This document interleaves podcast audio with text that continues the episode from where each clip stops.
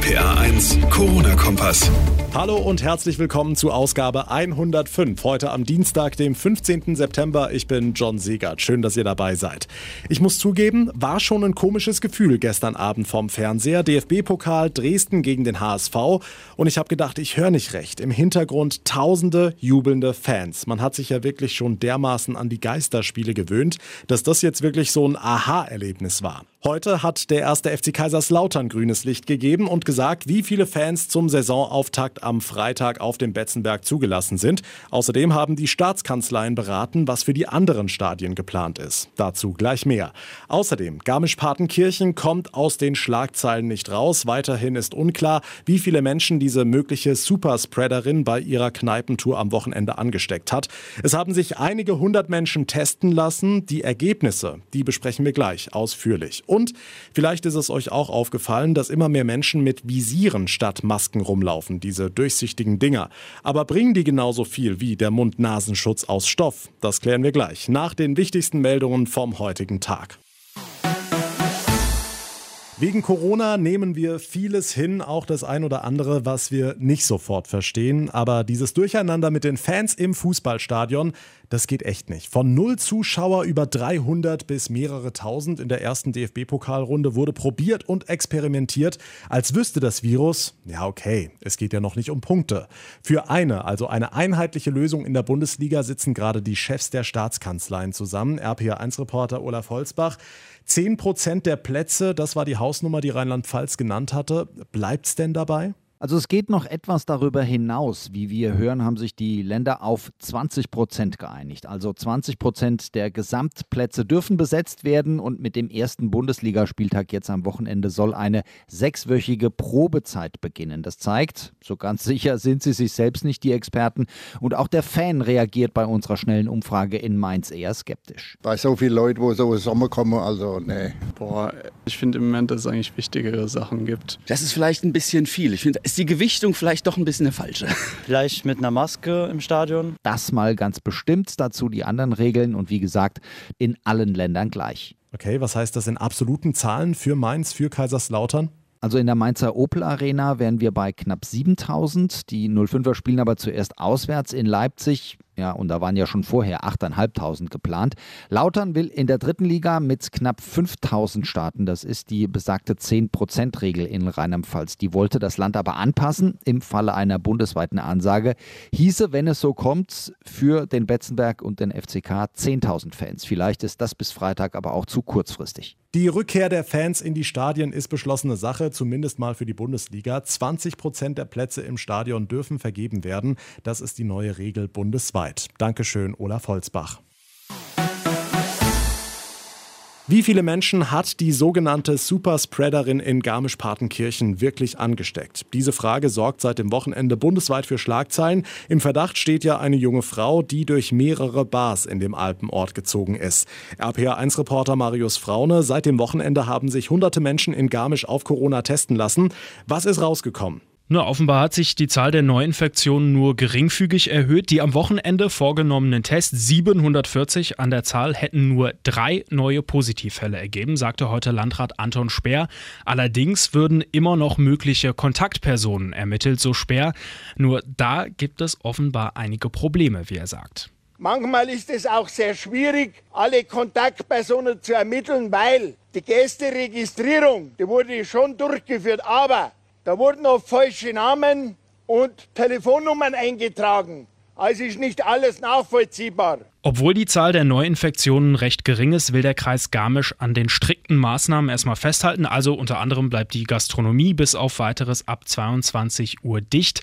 Auslöser des Ganzen war eine 26-jährige Amerikanerin, die trotz Corona-Symptomen auf Kneipentour war. Im Bereich der US-Streitkräfte, wo die junge Frau arbeitet, haben sich dem Landratsamt zufolge 24 Menschen infiziert. Ob sie an all diesen Neuinfektionen auch schuld ist, das wird weiterhin geklärt. Sie befindet sich derzeit in häuslicher Quarantäne. Hm, dann gab es heute ja auch wieder Meldungen zu einem möglichen Impfstoff gegen das Coronavirus. Genau, das Mainzer Unternehmen BioNTech bekommt 375 Millionen Euro vom Bund. Das hat Bundesforschungsministerin Karliczek heute mitgeteilt. Damit will BioNTech einen Teil seines Impfstoffprojekts vorantreiben, das gemeinsam mit den Partnern Pfizer und Fosun Pharma entwickelt wird. Trotzdem geht Karliczek davon aus, dass es frühestens Mitte nächsten Jahres einen Corona-Impfstoff für die breite Bevölkerung geben wird. Absolute Priorität habe die Sicherheit, so die Ministerin. Sobald das Mittel auf dem dem Markt ist, soll es aber keine Impfpflicht geben, sagte heute Bundesgesundheitsminister Spahn. Wenn ein sicherer und wirksamer Impfstoff entwickelt und vorrätig sei, werde es eine freiwillige Impfung geben, so Spahn. Wir brauchen 55 bis 65 Prozent äh, der Bürger, die sich äh, impfen lassen, um dort auch insgesamt eine Immunität, eine Herdenimmunität, wie man es ja nennt, äh, zu erreichen. Und das ist meine feste Überzeugung, werden wir freiwillig erreichen. Und wo Freiwilligkeit zum Ziel führt, braucht es keine Verpflichtung. Die Infos von Marius Frauner. Die meisten von uns tragen ja Stoff- oder auch Einwegmasken, aber ich sehe mittlerweile immer mehr Menschen, die diese durchsichtigen Gesichtsvisiere aufhaben. RPA1-Infochef Jens Baumgart, das ist dir auch schon aufgefallen, ne? Ja, tatsächlich in der Bahn am vergangenen Wochenende, da sind doch einige Leute mit diesen Plastikvisieren unterwegs gewesen, entweder die großen über den ganzen Kopf oder so kleine, die wirklich nur den Mundbereich bedecken. Es gibt eine neue Studie aus Florida, ähm, die doch ziemlich eindeutig zeigt, diese Plastikmasken sind deutlich schlechter als die herkömmlichen Mund-Nase-Bedeckungen aus Stoff. Ähm, sinnvoll sind diese Plastikmasken eigentlich nur bei Husten oder bei Niesen, denn äh, die großen Tröpfchen, die werden natürlich an der Scheibe abgefangen, das ist klar aber die ganz normale Atemluft, die kommt natürlich links, rechts, oben und unten weiterhin durch. Also diese Face Shields, äh, sagen die Forscher, sind für Normalbürger schlicht und einfach nicht zu empfehlen, es sei denn, man äh, trägt zusätzlich einen Mund-Nasenschutz unten drunter. Das ist was anderes. Ja, aber zusätzlich, also irgendwo reicht es ja dann auch mal. Wie machst du es denn im Zug? Also ganz normaler Mund-Nasenschutz oder wie? Ja, diese ganz normalen äh, Dinger vorne so ein bisschen türkisblau und innen weiß. Aber ganz interessant, weil ich das immer wieder gefragt werde, natürlich sind auch diese einfachen Stoffmasken nicht optimal. Auch da kommt natürlich irgendwie immer was durch. Trotzdem zeigen viele Studien, äh, dass das was bringt. Denn entscheidend ist eben auch die Virusmenge, sagen die Virologen. Also die Menge, die bei mir an der Nase oder an den Schleimhäuten ankommt. Und so ein einfacher Mund-Nasenschutz, der reduziert eben diese Menge deutlich. Und damit sinkt die Wahrscheinlichkeit, dass man schwer krank krank wird.